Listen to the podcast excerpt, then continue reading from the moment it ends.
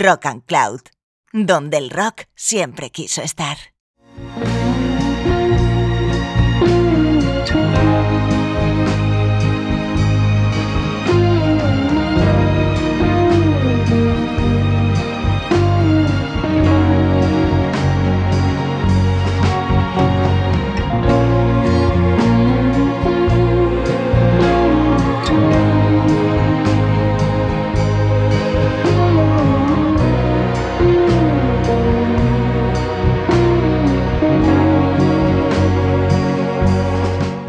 Hola escuchante, ¿qué tal estás? Soy Paula Yuste y acabas de entrar en la tercera temporada de este viaje sonoro y literario llamado Rock and Words.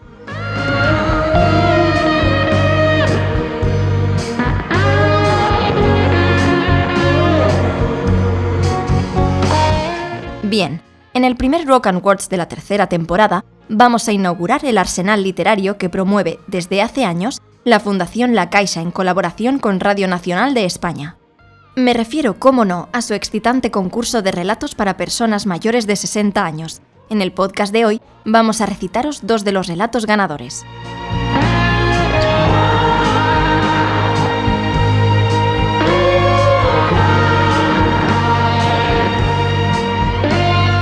En este podcast contamos con el grupo habitual de voces, María Gómez, Nora González, Jesús Candela y quien os habla, Paula Yuste. Dejaos llevar, Buscad un lugar tranquilo y apartado porque comienza and Words.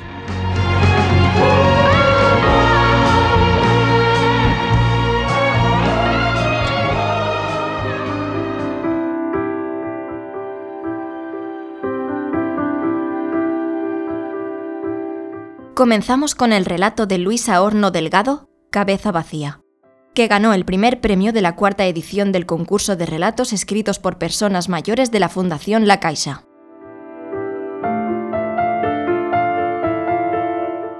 Estoy empezando a desorientarme, a tener vacíos. Siempre he sido muy despistada, como casi toda mi familia, pero esto es otra cosa. Algo desaparece dentro de mi cabeza de súbito, sin avisar. Luego vuelve y ya está. No hago más que pensar en el dichoso Alzheimer. A veces me mareo, como si fuera a perder el equilibrio, pero no me he llegado a caer. Puede que sean tonterías, aprensiones, manías de mujer de mediana edad con mucho tiempo libre. Desde luego no es estrés, como le encanta decir a todo el mundo. Veremos. Esta plaza tranquila y soleada me suena. Sus árboles diferentes, el monumento a una mujer guerrera. ¿De qué la conozco? Me gusta escojo un banco cercano a la cabina telefónica, por si tengo que hacer una llamada urgente. Nunca se sabe. He olvidado el móvil en alguna parte. No sé muy bien qué hago aquí, pero tampoco quiero ir a ningún otro lugar.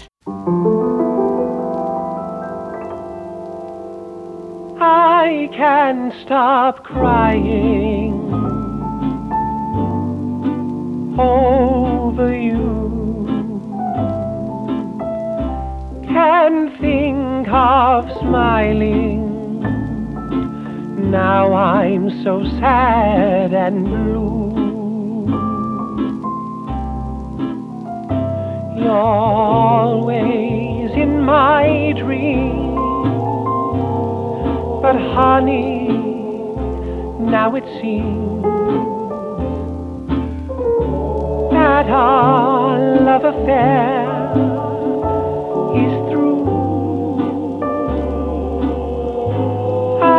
I can't stop praying you'll come back home. Can't understand why you left me all alone. This pain inside my heart is tearing me apart. Cause my beautiful bird has flown.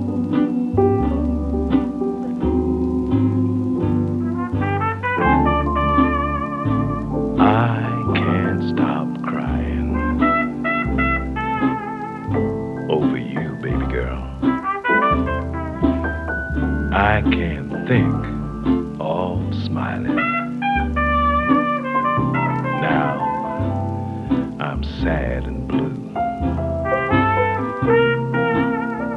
You're always in my dreams. But honey, now it seems that our love affair is through. I can't stop crying over you. Can't think of smiling. My heart belongs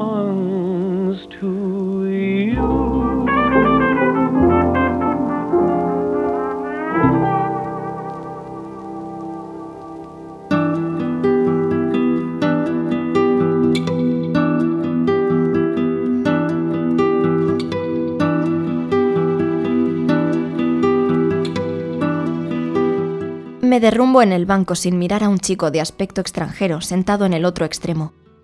No le digo ni hola y enciendo un cigarrillo. Con aire autosuficiente, saco de mi enorme bolso el cenicero portátil y lo coloco en el asiento. A mi lado. Percibo que el chico me mira con curiosidad, pero me importa un bledo. Aquí y ahora estoy sentada en un banco al sol y punto. Miro a mi vecino de asiento. Unos ojos francos, profundos, me observan con amabilidad bajo una onda de pelo oscuro. Apago el cigarrillo, tapo el cenicero y le ofrezco el paquete abierto. Sonríe negando con la cabeza. Gracias, no fumo. Me dice con un acento que no puedo identificar. No parece árabe, ni europeo del norte. Desde luego no es chino, africano ni latino. Pero me resisto a pensar que sea estadounidense por su atuendo sencillo, incluso elegante. Pantalón gris oscuro, camisa blanca, americana de tweed, zapato y calcetín negros. ¿Canadá? Le pregunto como una boba, articulando mucho. Vuelve a negar. ¿Australia? Sigo en mis trece. No, yo de Krypton. Me contesta con bastante claridad. Otro que me quiere tomar el pelo. Pero no importa, acabo de decidir que este es el primer momento del resto de mi vida.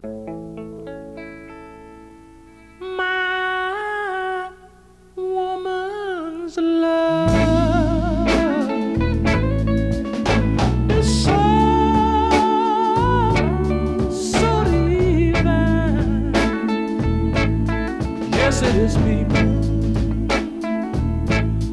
My woman's love sweeter, sweeter than honey.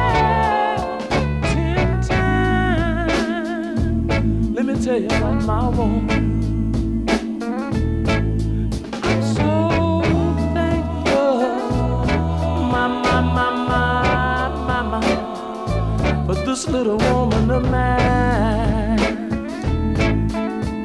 Oh yeah.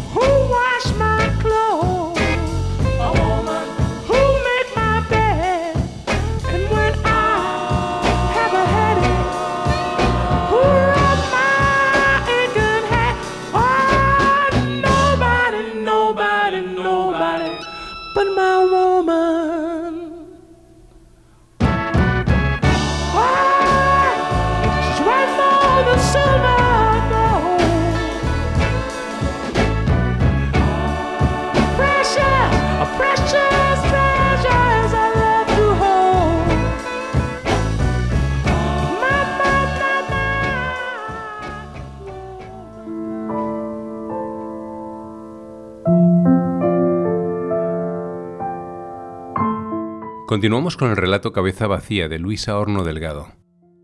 Me miró hacia él cruzando las piernas y encierro otro cigarrillo. ¿No será Superman? Le pregunto algo irónica. De nuevo una sonrisa estupenda. Sí, dice, soy Superman, ahora sin acento ninguno. ¿Y qué haces aquí? Espero por si alguien me necesita, contesta en voz baja.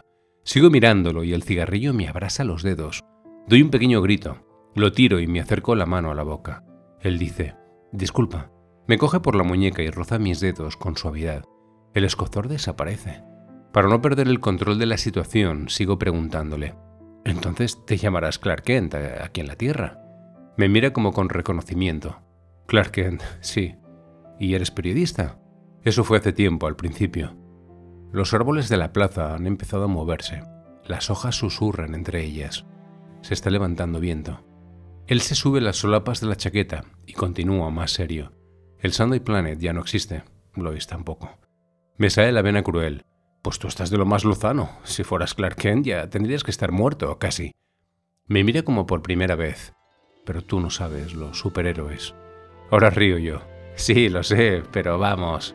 Me remuevo incómoda. De pronto el banco es duro y estrecho. La verdad es que no sé qué hacer. Si seguir con la broma o marcharme a casa ahora mismo. Dice, no te vayas aún. Y me quedo quieta, estupefacta. Vuelve a sonreír. Seguro que te podré demostrar que soy Superman. No sé qué decir. Me quedo callada, pero él no parece sentirse molesto, tan normal, tan guapo. Con la oscura onda sobre la frente, las solapas alzadas, las manos en los bolsillos, largas piernas estiradas, pies cruzados.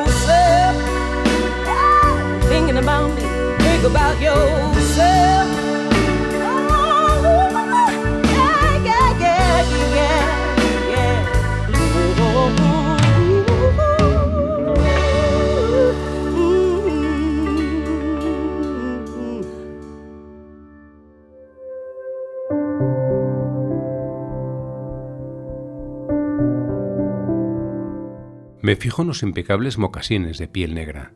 Pienso que Superman no llevaría esos zapatos. Me mira de reojo.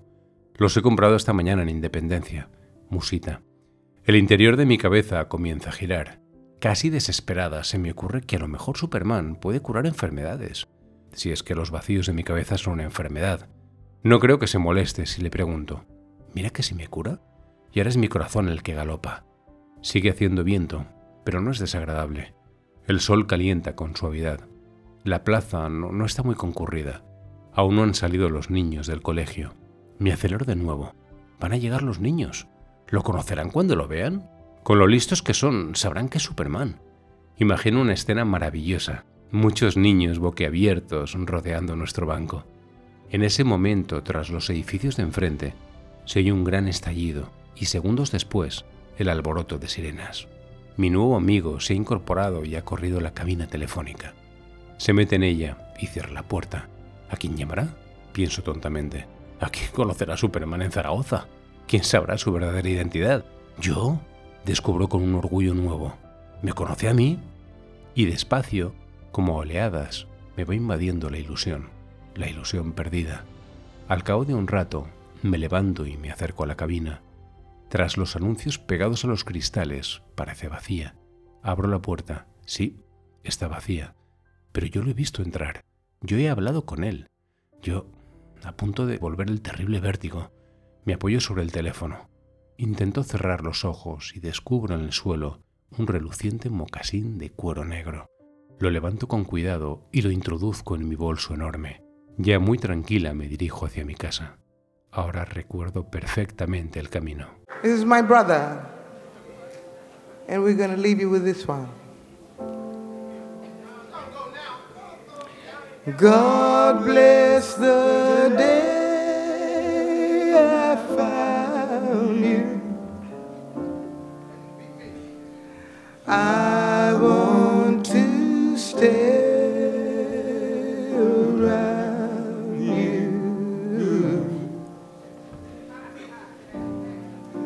so I beg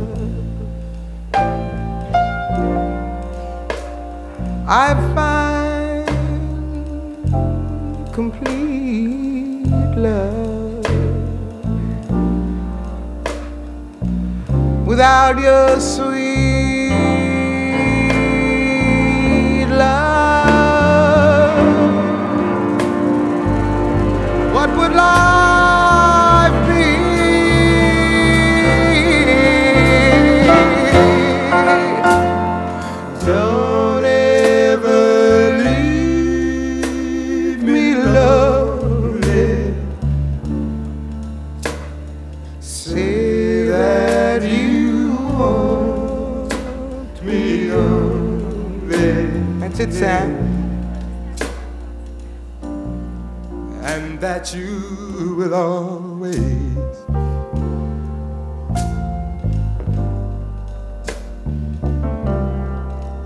let it be me.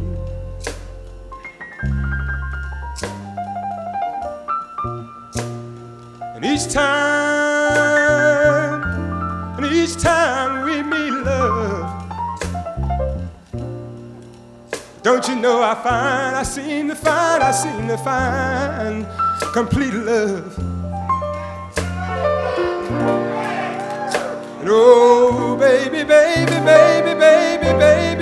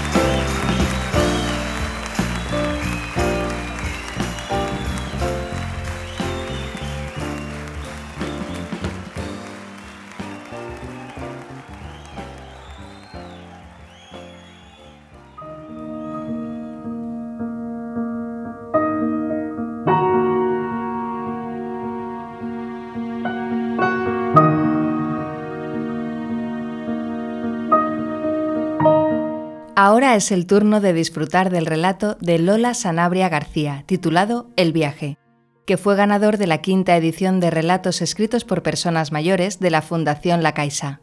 Esperamos que os guste.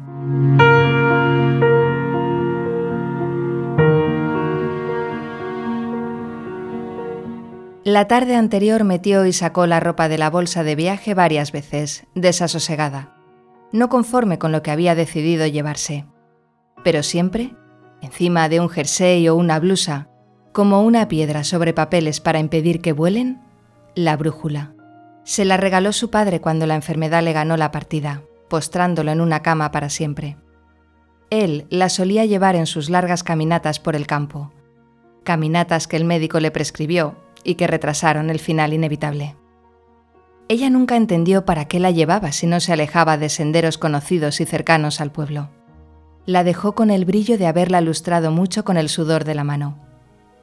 Y después de años olvidada sobre el estante, entre libros empolvados, se acordó de su padre sin saber por qué y decidió llevarla en el viaje. Se levantaron muy temprano, cuando el amanecer asomaba con una luz pálida entre las ondulaciones de la sierra. Durante el desayuno, él estuvo mirando el mapa en la cocina, uniendo distancias con un rotulador rojo entre sorbo y sorbo de café. Un viaje corto, no más de tres horas, como mucho cuatro. Eso dijo cuando volvió a plegarlo por los cuatro dobleces de costuras avejentadas. Cerraron ventanas, bajaron persianas y se aseguraron de dejar los grifos bien cerrados antes de dar varias vueltas a la llave de la puerta de la casa. Ya en la calle, ella soltó la bolsa en el suelo y él, antes de meterla dentro del maletero del coche, hizo el primer comentario. Seguro que la has llenado, dijo con la acritud que mostraba siempre que iban a hacer un viaje. Girl, you can wait for wild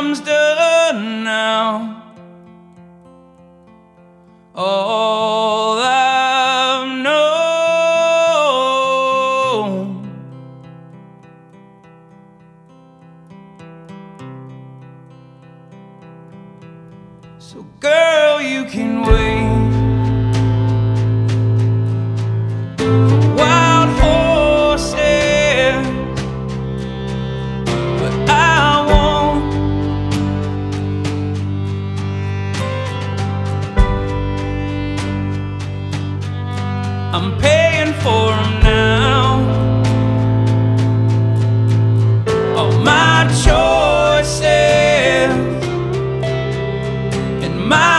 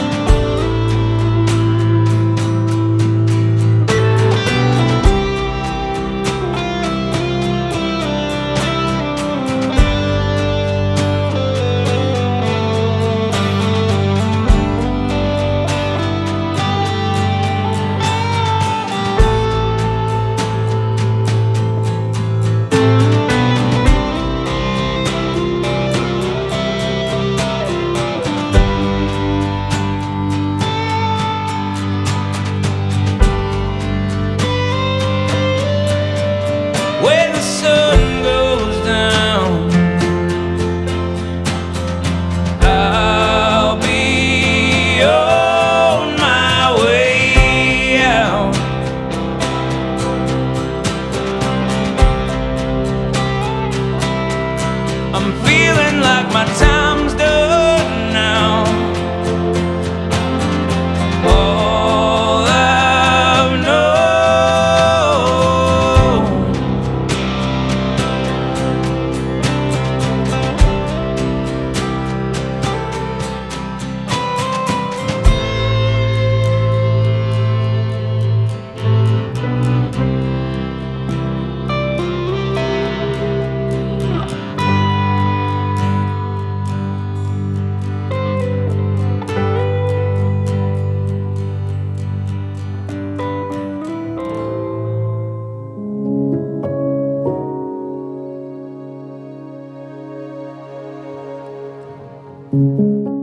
sol daba de frente en el parabrisas cuando él comentó que iba a detenerse a echar gasolina. Ella giró la cabeza para mirarlo y, entre sorprendida y enojada, le reprochó que no hubiera llenado el depósito antes de salir, como quedaron.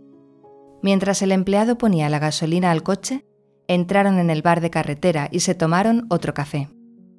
Ella con un mollete con tomate y aceite de oliva, y él con un donut de chocolate. Volvieron a la carretera. El viaje transcurría con la pesadez de un día de verano que ya mostraba su lado más duro en los campos de tallos cortos, amarillos, secos. Él puso la radio. Ella torció el gesto. La música disco le levantaba dolor de cabeza, pero no dijo nada. Buscó en el bolso, sacó el MP4 y se puso los auriculares. Aún así, el sonido se colaba entre los intersticios de las orejas, machacando la voz de Leonard Cohen. La despertó el ruido de la gravilla bajo las ruedas del coche, el tránsito de deslizarse por la carretera de manera uniforme, la reducción de la velocidad hasta detenerse frente al restaurante. Miró el reloj y comprobó la hora. ¿Aún no llegamos? La pregunta quedó flotando en el aire, sin respuesta, durante unos segundos que parecieron de alquitrán. Luego él contestó algo enfadado, con un no seco que atajaba cualquier posibilidad de seguir hablando.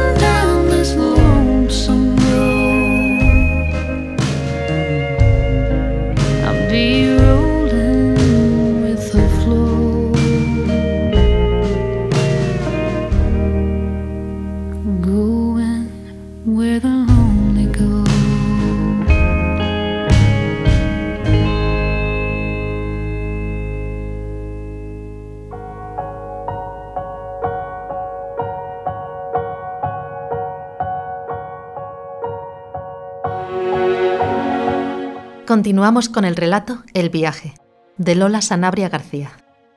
Comieron en silencio.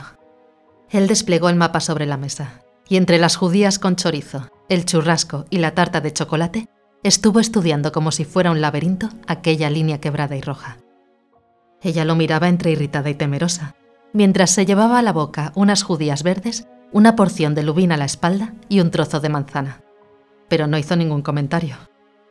La tarde fue un sinfín de asfalto gris metalizado, pájaros en bandada abandonando árboles, nubes estiradas y rojas, alejándose con la monotonía de la marcha uniforme del coche. Tres horas, cuatro como máximo. Y sin embargo, ¿cuánto tiempo había transcurrido desde que salieron de casa? Para llevar la cuenta exacta debía mirar la esfera del reloj, pero sabía que él estaba atento, aunque tenía los ojos clavados en un punto fijo de la carretera, y que detectaría esa mirada, y seguramente acabarían discutiendo. Una de esas discusiones agotadoras, sin salida, y ella estaba muy cansada. Así que lo dejó correr.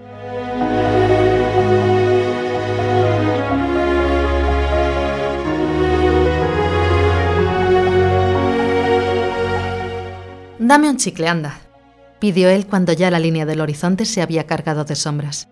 Ella buscó en el bolso, lo vació sobre su falda. No tengo, dijo con un suspiro de resignación. ¿Cómo que no tienes? Tú eras la encargada de comprarlos. Al fondo, entre las lomas, se abrió un camino de luz quebrada. Tormenta, dijo ella con un tono triste de voz. No quería hablar de chicles. En realidad era mejor no hablar de ninguna cosa, porque lo sabía. Sabía que él estaba muy irritado y que necesitaba descargar su furia. Así que no has comprado, dijo rechinando un poco los dientes. Yo creo que sería mejor parar el coche y coger la brújula, dijo ella de repente, buscando alivio a aquel ahogo que sentía al final del esternón. ¿Y para qué has traído la brújula? No se te ocurren nada más que tonterías, dijo él lanzándole una mirada de soslayo. Sin embargo, ella detectó algo que no era el desprecio de otras veces, algo que se parecía mucho al miedo. Para orientarnos,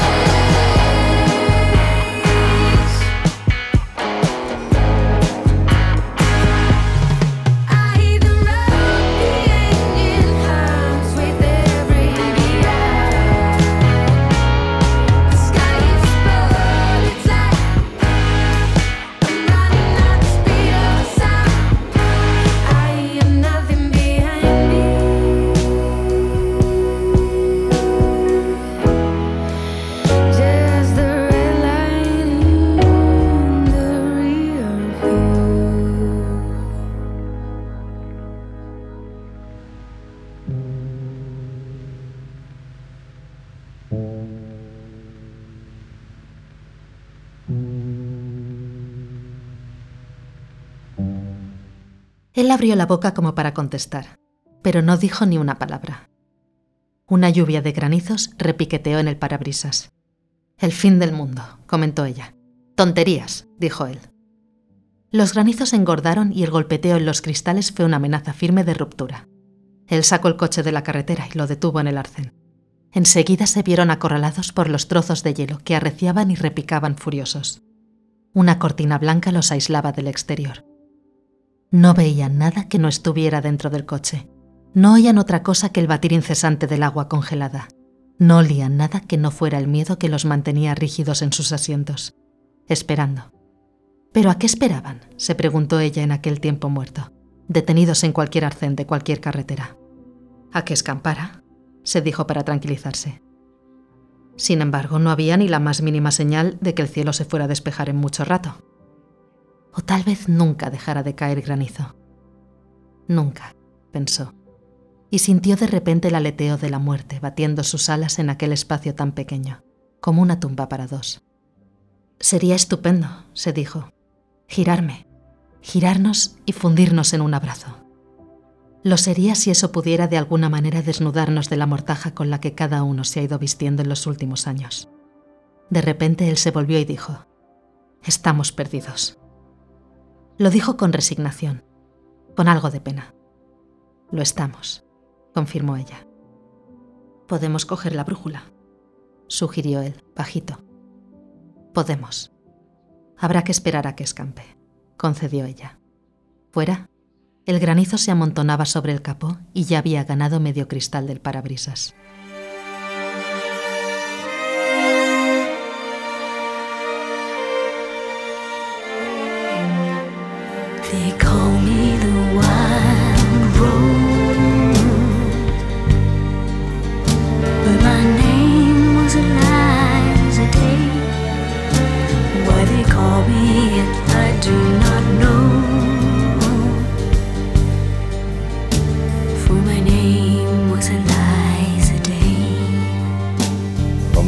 First day I saw her, I knew she was the one.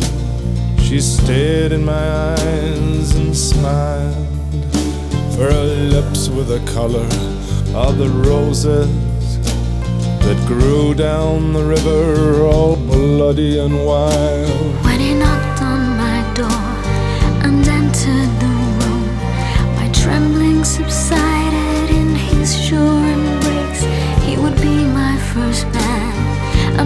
Careful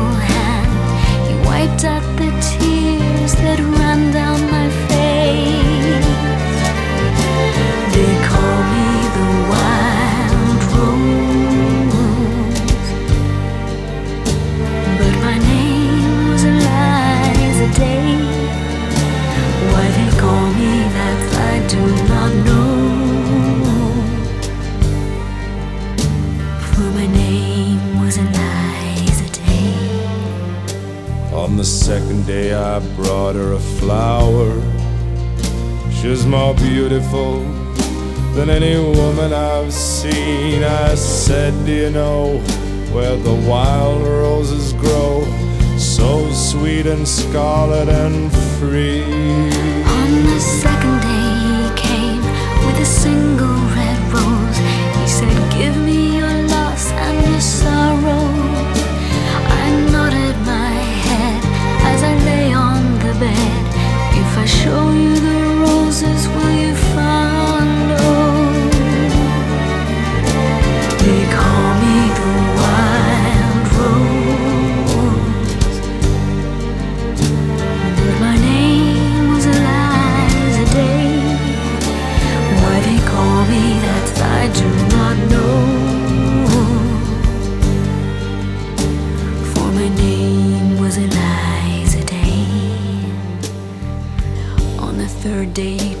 to the river. He showed me the roses and we kissed. And the last thing I heard was a muttered word as he knelt above me with a rock in his fist. On the last day I took her where the wild roses grow. She lay on the bank, the wind lied as a thief, and I kissed her goodbye. Said all beauty must die. And I leant down and planted a rose between her teeth. They call me the wild rose, but my name was Eliza Day. Why they call me it, I do not know.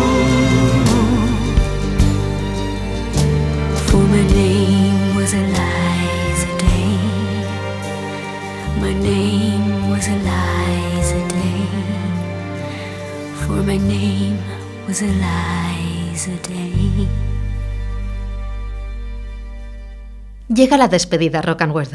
Esperamos que hayas disfrutado de los dos relatos de hoy y encontrarte pronto en un nuevo podcast de Rock and Words. Ya sabes que Rock and Cloud está abierta para tu disfrute sonoro las 24 horas del día. Y no dejes de compartir con tu gente y darle al like a tus podcasts favoritos, tanto en Twitter como en Instagram o Facebook. Nos marchamos con la cantante y compositora canadiense Leslie Feist, más conocida simplemente como Feist, quien nos regaló en el 2017 una deliciosa versión del clásico de Mr. Leonard Cohen, Hey, That's No Way to Say Goodbye. Un abrazo, sed felices y larga vida al rock and roll.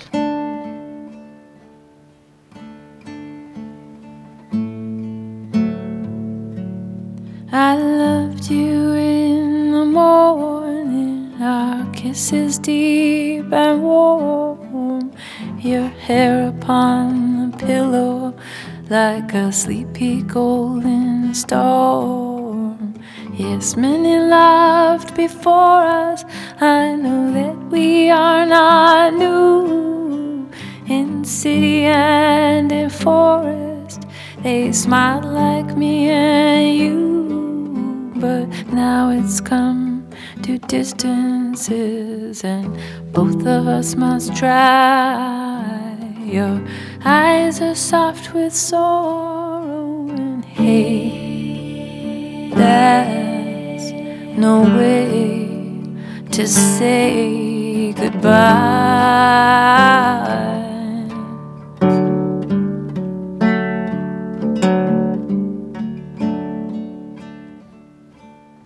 I'm not looking for another as I wander in my time. Walk me to the corner, our steps will always rhyme. You know that my love goes with you, and your love stays with me. It's just the way it changes, like the shoreline and the sea.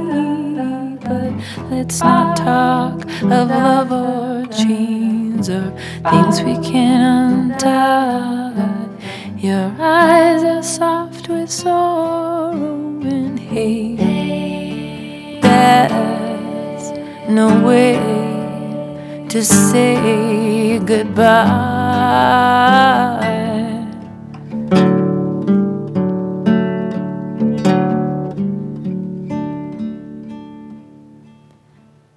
I loved you in the morning, our kisses deep and warm, your hair upon the pillow like a sleepy golden storm. Yes, many love before us. I know that we are not new in city and in forest. They smile like me and you. But now it's come to distances, and both of us must try. Your eyes are soft with sorrow, and hate. there's no way to say goodbye.